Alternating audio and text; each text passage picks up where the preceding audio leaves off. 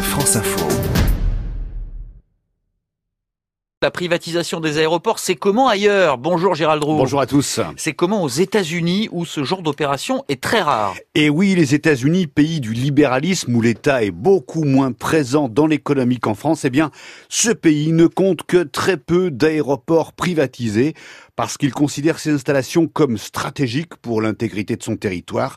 L'écrasante majorité des aéroports est publique, propriété des États ou des collectivités locales des villes. Il y a combien d'aéroports aux États-Unis? Il y en a plus de 3300, du plus gros au plus petit. Le plus gros aéroport du pays, c'est celui d'Atlanta, en Géorgie, qui est aussi le plus fréquenté du monde, car c'est un énorme hub pour l'entrée ou la sortie des États-Unis. 104 millions de passagers en 2017. Ce monstre n'appartient pas à un gros opérateur privé, non, il appartient à la municipalité d'Atlanta qui est très contente de le posséder car l'aéroport génère l'équivalent de plus de 30 milliards d'euros de revenus chaque année, ce qui représente des centaines de millions de dollars de taxes pour les caisses de l'agglomération d'Atlanta. L'aéroport compte aussi 63 000 emplois sur son site et c'est le premier employeur de Géorgie. Et tout cet argent, il sert à quoi? Il va où? Dans les infrastructures, aux États-Unis, la loi dit que les aéroports n'ont pas vocation à faire des profits, ou plutôt,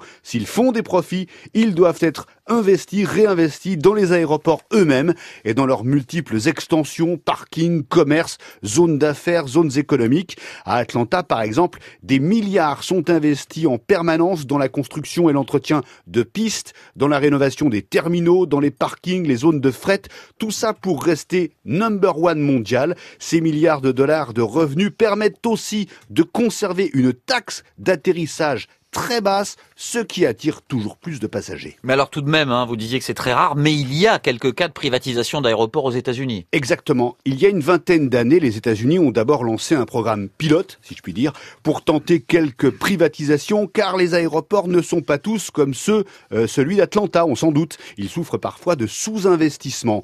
Et donc depuis 2012, euh, une dizaine d'aéroports ont concédé leur gestion pour une durée précise à des entreprises privées. C'est le cas notamment de l'aéroport de Saint-Louis-Lambert dans le Missouri. Mais attention, ces opérations sont toujours très encadrées, soumises à l'approbation de l'administration fédérale de l'aviation.